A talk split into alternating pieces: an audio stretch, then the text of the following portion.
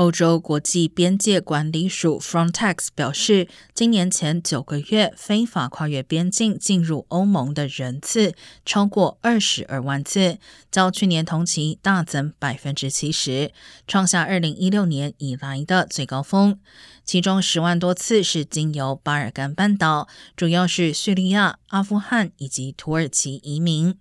欧洲国际边界管理署表示，今年截至目前，在英吉利海峡查获试图入境英国的移民人数也有五万两千七百人，高于二零二一年全年的五万两千人。